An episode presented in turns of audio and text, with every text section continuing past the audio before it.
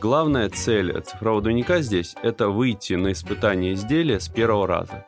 То есть разбить не 100 тысяч машин, чтобы получилось результат, а разбить, допустим, две, чтобы подтвердить, что у вас все нормально. Всем привет! В эфире Петербургский политех и тематический выпуск подкаста «Переведи на человеческий». Технологический процесс определяется развитием науки, и заводы 30 лет назад – это совсем не те умные фабрики, которые можно встретить в наши дни. В июне, месяце новых производственных технологий, разбираемся, что такое индустрия 4.0, зачем нужны цифровые двойники и возможно ли безлюдное производство в принципе. Наш эксперт Николай Ефимов-Сойни, начальник сектора общего машиностроения научного центра мирового уровня «Передовые цифровые технологии». Николай, здравствуйте. Добрый день. Николай, мы живем в эпоху четвертой промышленной революции, и об этом слышно буквально из всех э, колонок, телевизора, радио и так далее. Ее еще называют индустрия 4.0. В чем особенность э, этой индустрии и чем она характеризуется? Индустрия 4.0, она называется 4.0, потому что это четвертая промышленная революция. Первая промышленная революция произошла в 18 веке, когда прошли, произошел переход от ручного труда к, к индустриальному труду. А, вторая промышленная революция – это уже начало 20 века, когда Генри Форд изобрел а, потоковое производство, конвейер. Третья промышленная революция произошла после Второй мировой войны, где-то 50-60-е годы, когда началась всеобщая автоматизация, роботы, манипуляторы и так далее. А четвертая промышленная революция а, произошла, ну, можно сказать, что она до сих пор идет, но началась в десятых годах 21 века. Ну вот, произошло это все, а, началось в Германии. И э, основной посыл данного мероприятия было в том, чтобы э, добавить, э, регламентировать э, внесение киберфизических систем в производство. То есть сделать обычное производство более умным за счет именно внесения вот этих киберфизических систем. А что такое киберфизические системы? Ну, если говорить совсем просто, то в обычное роботизированное производство вносится еще некая составляющая, которая а, не, не тупо робот повторяет одно действие, да, там бьет молотком по гвоздю, а он это делает с учетом каких-то внешних факторов. Не знаю, пришел саморез, он закручивает саморез. Пришел гвоздь, он бьет по гвоздю молотком и так далее. То есть разные сценарии заложены, да, в, в работе этого робота? Ну, если совсем просто сказать, то да. Угу. У нас просто и надо. А, одной из главных составляющих индустрии 4.0 как раз-таки, да, по-моему, этот термин появился в Ганновере на ярмарке в Германии, да? Ну, да. И оттуда как раз-таки все началось. Э, да, это было, насколько я помню, сообщество бизнесменов, изобретателей, инженеров, физиков – которые, собственно говоря, и пытались э, сформулировать принципы, по которым будет э, проходить вот эта новая э, революция, э, новое продвижение в нашей жизни. И вот как раз одной из э, составляющих э, этой системы являются цифровые двойники. И Политехнический университет можно в этом смысле назвать и визионером, и первопроходцем. Расскажите, пожалуйста, что такое цифровые двойники, зачем они нужны, может быть, уже где-то применяются? А, ну, цифровые двойники, про них очень много говорят, как вы правильно сказали, из каждого утюга слышно. Ну вот, э, фактически э, очень разный смысл вкладывается э, в этот термин, потому что я даже встречался с такой постановкой, что цифровой двойник — это отсканированные калички 60-х годов, которые сложены там в одной папке. Это люди еще в третьей промышленной революции, наверное, да, живут? Ну, наверное. Ну вот, для нас цифровой двойник – это набор цифровых моделей и связей двухсторонних, как правило, с изделием. То есть фактически это набор моделей, чаще всего физических, которые как-то исполнены с помощью компьютеров, да, и у данных моделей у них есть связь с реальным изделием. Ну вот если рассмотреть простейшие примеры, как это сейчас используется – Допустим, это может быть э, доменная печь, да, огромное такое изделие, там 60 метров в высоту. Э, от нее отбирается огромное количество параметров, и цифровой двойник, то есть это набор моделей, набор там тепловых моделей, э, газодинамических, там прочностных, который параллельно с этой конструкцией э, считает процессы, которые вы не можете увидеть в печи, это поскольку там очень жарко, ну вот, и никакие датчики невозможно установить внутрь. Э, он параллельно производит вычисления и говорит предиктивно мастеру, что, говорит, сейчас нужно добавить, допустим, окатышей. Ну вот. И мастер уже заранее, до того, как нужно добавить эти самые окатыши, уже знает, что там через час ему их надо добавить. Ну вот. Ну вот если очень коротко, то работает это так. А как же они создаются, если вот вы тоже упомянули, что там температуры такие, что датчиков нет, это взаимодействие там с чертежами или как это вообще происходит процесс создания ну, цифрового ну, двойника? А, на самом деле а, процесс э, к процессу создания цифровых двойников шли очень долго, но а, принципиально нового в нем ничего нет. Ну вот, э, это а, физика, ну, то есть э, фактически с помощью компьютеров решаются сложные дифференциальные уравнения частных производных. Ну вот. И дополнительно накладывается на эти уравнения какие-то ограничения, цели, и э, такой вот симбиоз, он, соответственно, и рождает вот эти цифровые модели, которые лежат в основе цифровых двойников. Угу. А, я знаю, что даже а, мы были соисполнителем проекта а, президентского автомобиля и тоже делали его цифровой двойник. А, да. Чем хорош цифровой двойник? Собственно говоря, а, с помощью цифрового двойника вы можете проводить любые абсолютно исследования, э, какие хотите, а, в том числе, вот, допустим, с автомобилем. Вы можете его там бить, можете там, не знаю, э, чугунные ломы в него кидать и так далее. А, и если вы видели когда-нибудь э, краш-тест автомобиля, то есть это пустой автомобиль, бьет, бьют в стенку, манекен как-то реагирует, ну вот, все эти э, исследования можно сделать э, с помощью виртуальных испытательных стендов, которые заложены в цифровые двойники. И, сокра... и э, сэкономить огромное количество денег. Ну, как минимум и денег, и времени. Главная цель цифрового двойника здесь – это выйти на испытание изделия с первого раза. То есть разбить не 100 тысяч машин, чтобы получилось результат, а разбить, допустим, две, чтобы подтвердить, что у вас все нормально. Я знаю, что вы э, участвовали в проекте по разработке цифрового двойника газотурбинного двигателя. Вот расскажите, пожалуйста, об этом проекте, э, какие у него были этапы, как это все проходило. Очень интересно. Э, да, такой проект у нас осуществлялся совместно с э, Объединенной двигательной корпорацией ОДК.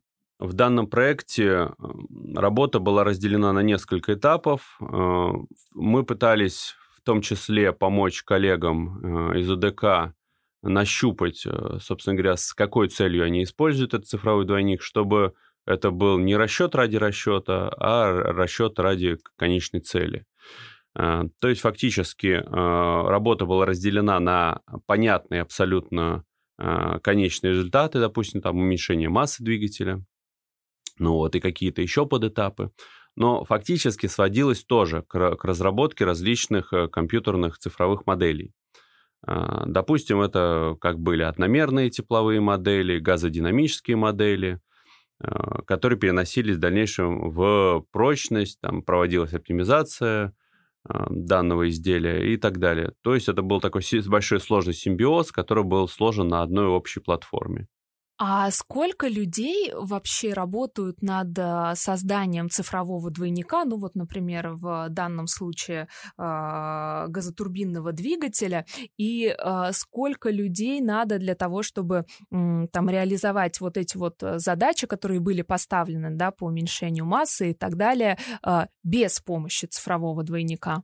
А, ну, надо обратить внимание, что многие говорят, что использование цифрового двойника приведет э, к, к упрощению, к уменьшению требований к людям. На самом деле это полностью неправда. Наоборот, требования к людям только растут здесь. Нужны очень квалифицированные инженеры, чтобы работать по такому принципу. Ну, я не могу точно сказать, сколько работало людей над исходным двигателем, но я думаю, что это сотни человек. Угу. Ну вот, на работе с цифровым двойником данного двигателя уже было десятки человек. То есть это уменьшение человеческого рассудка на порядок. Но, а, повторюсь, э, при уменьшении количества людей очень сильно растет требование к ним. Это, как правило, очень сильные физики, инженеры с достаточным опытом работы и в двигателестроении, и там а, в работе с конечноэлементными методами. Поэтому тут количество заменяется качеством. Ну вот поэтому, наверное, мы и говорим, что в Политехническом университете есть Институт передовых производственных технологий и ППТ, да, и там готовят инженерный спецназ. Это как раз те специалисты, о которых вы говорите, с супер, супер уровнем подготовки, с глубоким знанием в разных отраслях. А, а вообще, вот как считаете, какие а, знания и навыки нужны для инженера будущего, который будет востребован там, в ближайшие 10-20 лет? Ну, фактически сейчас уже ситуация такая, что идет размытие между инженерами, конструкторами, технологами и раз, э, разработчиками, расчетчиками. Фактически инженер будущего – это тот, кто может э, адекватно работать со всеми этими понятиями. То есть это товарищ, который что-то понимает в производстве, э, что-то понимает в расчетах, и может, главное, это все применить. Дело в том, что э, в данном аспекте очень сильно помогает, конечно, какие-то решения платформы. А, у нас сейчас на наших э, платформах, да, CML Bench, собрано огромное количество различных решений, э, которые используются в, допустим, в одной области, а потом в другой. Ну, например, какая-нибудь модель усталости, которая применялась в самолетостроении, допустим, может быть применена в атомной области. Или, а вообще эта методика пришла, допустим, из автомобилестроения. И такое решение, оно очень сильно помогает э, молодым инженерам, которые приходят, им не приходится заново изучать весь опыт, они уже могут обратиться э, к предыдущему опыту и сразу же его быстро впитать. Вот вы упомянули CML Bench. Это ваша какая-то уникальная разработка, которая позволяет вот настолько оптимизировать процессы и э, использовать их в совершенно разных отраслях. Расскажите, что это за платформа? А, это наша экспертная платформа, которая разработана в Политехническом университете. А, в том числе у истоков стоял Алексей Иванович Боровков, ну вот, э, данная платформа у нас используется как э, интегратор э, решателей, интегратор знаний и интегратор по полученных решений, причем любых, и положительных, и отрицательных. Это тоже очень важно, потому что очень часто нужно видеть, что такое решение оно может привести к тупику, вот, чтобы не идти в ненужном направлении. А если вот мы вернемся и к цифровым двойникам, и к CML Bench платформе, а, какие сферы наиболее, в каких сферах наиболее востребованы цифровые двойники и технологии, о которых мы с вами говорим? Ну вот, двигателестроение, автомобилестроение, что еще? А, ну, а, в автомобилестроении в данном случае оно было флагманом, потому что в автомобилестроении очень высокая конкуренция. Очень много разных компаний, которые выпускают автомобили, самих автомобилей очень много, и, естественно, они борются за покупателя. А, сейчас в России активно а, интересуются данной сферой а, крупные игроки, вот, э, например, ОДК, Объединенная двигательная корпорация. Большая работа сейчас идет в атомной области. Ну, вот у нас сейчас очень много работ на данную тематику с Твел, это подразделение Росатома. Угу. Ну вот. А, интерес представляют, э, у металлургов есть интерес к данной тематике.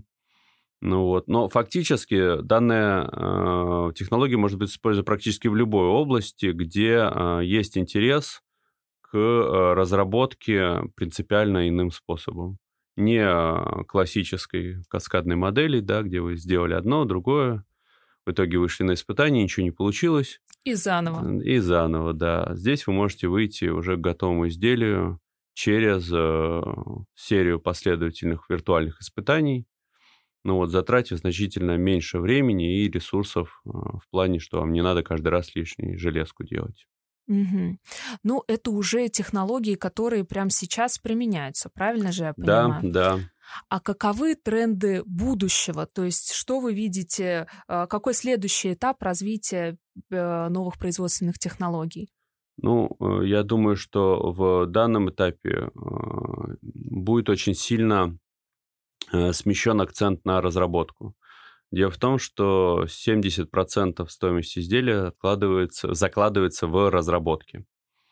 А, получается, что а, если заранее пойти, как я вот говорил, по правильному пути, вы можете сэкономить время, сможете сэкономить деньги. Поэтому я думаю, что большое уделяться будет внимание а, эскизному проектированию, концептуального проектирования и так далее. Я думаю, что будет появляться модели. В принципе, такие разработки уже есть, и они тоже достаточно старые. Например, есть такая разработка советская еще ТРИС, теория решения изобретательских mm-hmm. задач.